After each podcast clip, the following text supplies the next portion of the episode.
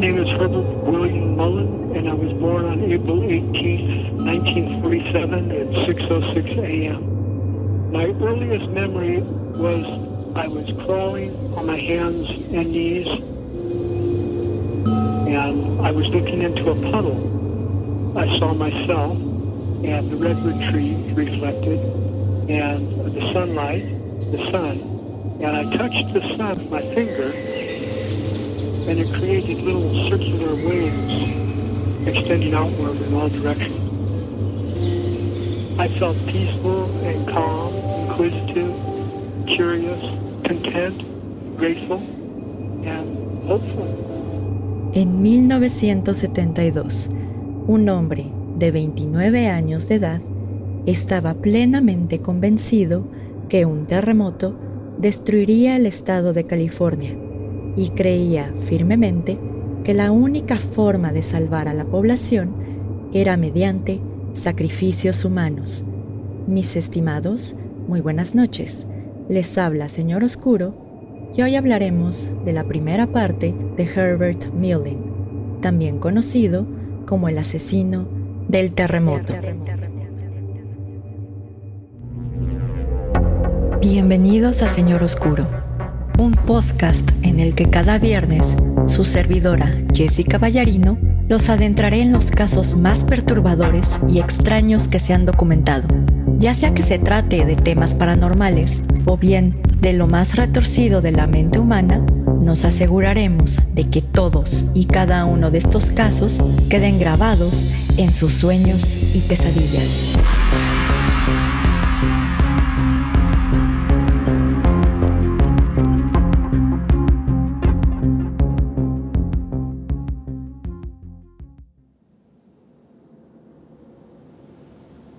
Mis estimados amigos ferales y críptidos domesticados, muy buenas noches. Les habla Jessica y les doy la bienvenida a un nuevo episodio de Señor Oscuro. Antes de empezar con el episodio de hoy, tengo que dar dos avisos, un aviso parroquial y un aviso legal.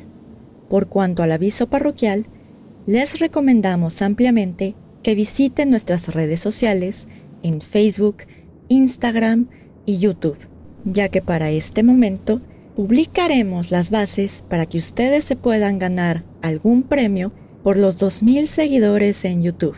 En este caso pueden participar cualquier persona en cualquier parte del mundo, pero evidentemente necesitan revisar las bases para que cumplan con los requisitos y así puedan participar en la rifa.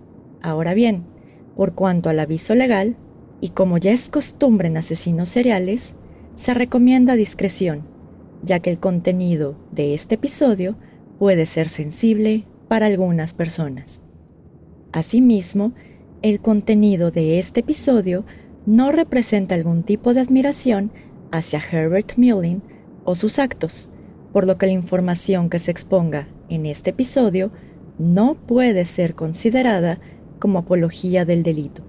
En esta ocasión, les hablaremos de un asesino serial poco particular, quien tomó la vida de 13 personas para evitar que el estado de California pereciera en un inminente terremoto. Así, y como lo veremos más adelante, este asesino serial compartió escenario con nadie más y nadie menos que Ed Kemper, quien también estuvo activo durante esos años en California. Para quien esté escuchando este episodio a través de alguna plataforma o aplicación para escuchar podcast, les aviso que dejaré algunas fotos de este caso en el video que se suba a YouTube, así como en la página de Instagram de Señor Oscuro. Ahora bien, y como ya es costumbre, expongamos la infancia de nuestro asesino serial. Herbert William Mullin nació el 18 de abril de 1947 en la ciudad de Salinas, en California. Su familia estaba compuesta por su padre de nombre Martin, un veterano de la Segunda Guerra Mundial, su madre Jean, una devota católica, y su hermana de nombre Patrice. A diferencia de otros asesinos seriales, la infancia de Mullin puede describirse como relativamente normal, ya que a pesar de que sus padres eran estrictos, nunca abusaron de sus hijos y siempre buscaron darles lo mejor. Se dice que Martin William Mullin, el padre de Herbert, pasaba horas y horas narrándole sus experiencias en el campo de batalla e inclusive le enseñó a Herbert a usar una pistola a una temprana edad. Herbert era descrito por sus conocidos como un niño brillante y de carácter bondadoso.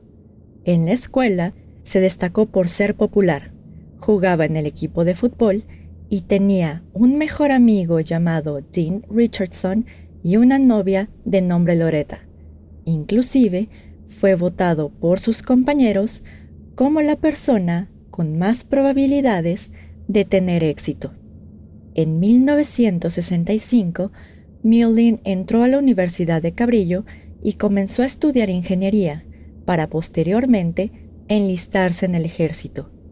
Así que, y como ustedes lo pueden observar, parecía que Herbert tenía un futuro bastante prometedor, pero un acontecimiento trágico cambiaría radicalmente toda su vida. En el verano de 1965, su mejor amigo Dean Richardson falleció repentinamente en un accidente automovilístico. Este acontecimiento afectó de sobremanera a Herbert, causando que construyera en su cuarto un santuario en honor a su mejor amigo y pasara la mayor parte del tiempo en soledad. Asimismo, Herbert comenzó a pensar que la muerte de su amigo se trató de una especie de sacrificio cósmico y se empezó a obsesionar con la idea de la reencarnación. Fue en ese momento en el que Herbert no solo comenzó a estudiar las religiones orientales, con la esperanza de que la muerte de su amigo tuviera alguna explicación, sino además empezó a escuchar distintas voces en su cabeza, señal de que Mullin comenzaba a presentar signos de esquizofrenia. En la primavera de 1966, Herbert caminaba por la playa cuando se encontró con un viejo amigo de la escuela de nombre Jim Gianera, quien le invitó un poco de marihuana y le habló del movimiento pacifista en contra de la guerra de Vietnam. En una entrevista posterior, Mullin manifestó que este encuentro fue el principio de su ruina, ya que creía fervientemente que la droga que le dio Gianera dañó su cerebro. Así, Mullin manifestó lo siguiente, y cito, Gianera encabezó un movimiento para aturdirme y confundirme. Si me hubiera dado Bencedrina, me hubiera convertido en un artista. Ahora bien, esta etapa de la vida de Mullin resulta un poco caótica, ya que las fuentes consultadas no se ponen de acuerdo con la cronología de los sucesos de la vida de este asesino serial. Parece ser que después de su reunión con Gianera, Herbert consumía regularmente marihuana, LSD y otro tipo de drogas alucinógenas. El consumo de estas sustancias agravó la esquizofrenia y los delirios de Mullin, ya que le manifestó a su novia que un terremoto inminente azotaría el estado de California y que la única salida era mudarse a Canadá.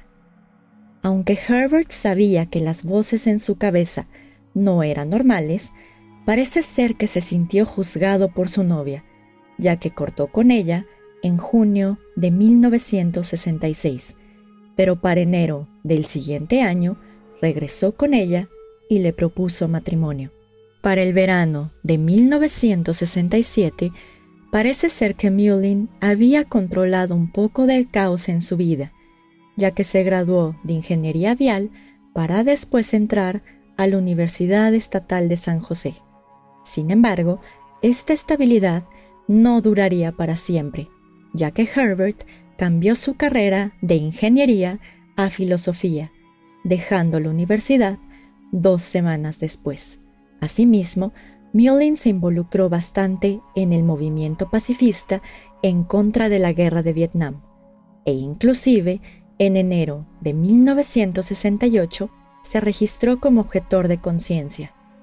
El objetor de conciencia se define como un individuo que ejerce su derecho de negarse a prestar servicio militar por su libertad de pensamiento, conciencia o religión. Mientras tanto, la salud mental de Mullin empeoraba cada vez más, ya que incrementó su consumo de marihuana y de LSD. Por otro lado, en marzo de 1968, Herbert terminó con su novia al manifestarle que era bisexual y aparentemente tuvo sus primeras experiencias sexuales con hombres. A pesar de la conducta errática de Herbert, su padre apoyó su objeción de conciencia y escribió una carta en favor de su hijo, manifestando que Mullin tenía una mente muy pacífica y como veterano de la Segunda Guerra Mundial, apoyaba de manera incondicional la decisión de su hijo de no enlistarse en el ejército. Finalmente, el estatus de Herbert como objetor de conciencia fue aprobado en agosto de 1968. Derivado de lo anterior, y toda vez que Herbert ya no tenía la obligación de enlistarse en el ejército, decidió ahorrar para viajar a la India y enseñar yoga. Sin embargo, sus planes no funcionaron y terminó viviendo en un tráiler en el jardín de su hermana Patrice. A pesar de que esta parecía ser la mejor decisión, dado el comportamiento errático de Herbert, pronto su familia se daría cuenta que Mullin estaba peor de lo que parecía. Una noche, Herbert estaba cenando en casa de su hermana y su esposo, cuando de repente Mullin comenzó a imitar todos los movimientos de su cuñado. Si él agarraba un tenedor, Herbert agarraba un tenedor. Si su cuñado separaba lavabo, Herbert separaba lavabo. En un principio, Patrice creyó que Herbert estaba imitando a su esposo de una manera burlona, pero al observarlo con mayor detenimiento, se percató que su hermano parecía estar en una especie de trance.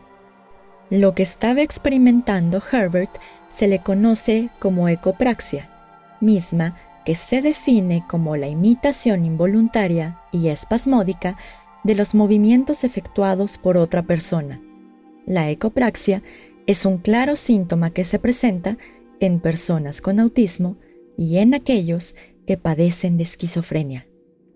Al ver que su hermano se comportaba de manera extraña, Patrice convenció a Herbert de internarse voluntariamente en el Hospital Estatal de Mendochino, donde fue diagnosticado con esquizofrenia, la cual había sido exacerbada por su consumo de drogas. Seis semanas después, Mullin se dio de alta voluntaria de este nosocomio y se mudó cerca del lago Tahoe, donde consiguió trabajo lavando platos en un casino. Se dice que Mullin pasaba su tiempo libre gastando su dinero y consumiendo marihuana y LSD. En agosto de 1969, Mullin se mudó de nueva cuenta con sus padres y una noche decidió salir a acampar. Sin embargo, un guardabosques le manifestó a nuestro futuro asesino serial que no se permitía este tipo de actividades en el lugar y le solicitó amablemente que se retirara. Herbert respondió sacando un cuchillo y amenazando al guardabosques con acuchillarlo. Evidentemente, y como ustedes se pueden imaginar, Mullin fue arrestado y enviado a un centro de tratamiento contra las adicciones. Después de que fue liberado, en octubre de 1969, las voces en la cabeza de Mullin eran cada vez más agresivas y notorias, causando que Herbert se quemara la punta del pene con un cigarro, a manera de ritual. Asimismo, le hizo proposiciones sexuales a un amigo, quien evidentemente se negó. Este amigo le contó de este incidente a un miembro de su familia que tenía estudios en medicina, quien determinó correctamente que Herbert padecía de esquizofrenia. Por esta razón, se convenció al sheriff local de que Herbert debía ser internado en un psiquiátrico, por lo que Mullin fue ingresado en el hospital del condado de San Luis Obispo, donde fue diagnosticado con esquizofrenia paranoide. Herbert fue dado de alta de este nosocomio en noviembre de 1969 y regresó a vivir con sus padres, con la condición de que continuara su tratamiento en la Clínica de Salud Mental de Santa Cruz. Desafortunadamente, Mullin rara vez acudía a esta clínica y por ende no tomaba su medicamento, causando así que las alucinaciones auditivas incrementaran aún más. En la primavera de 1970, Mullin dejó la casa de sus padres e intentó mudarse a una comuna en Santa Cruz. Sin embargo, su conducta extraña asustó a los residentes, por lo que negaron su aplicación. A pesar de ello, en esta comuna, Herbert conoció a una señora mayor, quien lo invitó a un viaje en Hawái. Sin embargo, y cuando llegaron a este destino, parece ser que el acompañante de Herbert lo dejó solo, causando que se sintiera sumamente deprimido, por lo que se internó voluntariamente en una clínica de salud mental en Maui. Para ese entonces, parece ser que la salud mental de Herbert había mejorado bastante, ya que enseñaba yoga a otros pacientes de la clínica, por lo que en julio de 1970 decidió darse de alta. Se dice que Herbert salió de la clínica usando solamente la bata del hospital y le llamó a sus padres para que compraran un boleto de avión y así poder regresar con ellos a California. Afortunadamente, Herbert se subió a un avión y llegó a California sano y salvo, pero su salud mental aún estaba por los suelos, ya que el 30 de julio de 1970 comenzó a desplegar conductas bastante agresivas y por ello fue arrestado por estar bajo la influencia de narcóticos y por posesión de drogas. Derivado de lo anterior, Mullin fue ingresado involuntariamente en el Hospital Psiquiátrico del Estado, pero fue soltado 72 horas después. Después de este encuentro con la policía, Mullin sufrió varios cambios físicos y en su personalidad. Primero, se impuso una dieta macrobiótica consistente en granos y vegetales, haciendo que perdiera peso de manera considerable. Después se dejó el cabello largo y usó collares de cuentas. Posteriormente usó trajes y aparentaba ser un importante ejecutivo. Y después se afeitó la cabeza, fingió un acento mexicano y empezó a usar un sombrero. Como ustedes lo pueden observar, los cambios físicos y en su personalidad eran un reflejo de lo que pasaba por la mente de Herbert, la cual comenzó a ponerle ideas bastante extrañas en la cabeza. Miolin comenzó a pensar que todos los problemas en su vida fueron causados por sus padres. Así, Herbert creía que las historias de la Segunda Guerra Mundial de su padre y las creencias religiosas de su madre habían causado su atracción hacia los hombres y las voces en su cabeza. En una entrevista posterior, Mullin manifestó que sus padres intentaron esconder la práctica sana de la bisexualidad y que lo privaron de, y cito, provocarme orgasmos desde la edad de seis años. Derivado de que la relación con sus padres se tornó bastante áspera, en mayo de 1971 se mudó al norte de San Francisco, donde compartió un departamento con otros consumidores de drogas.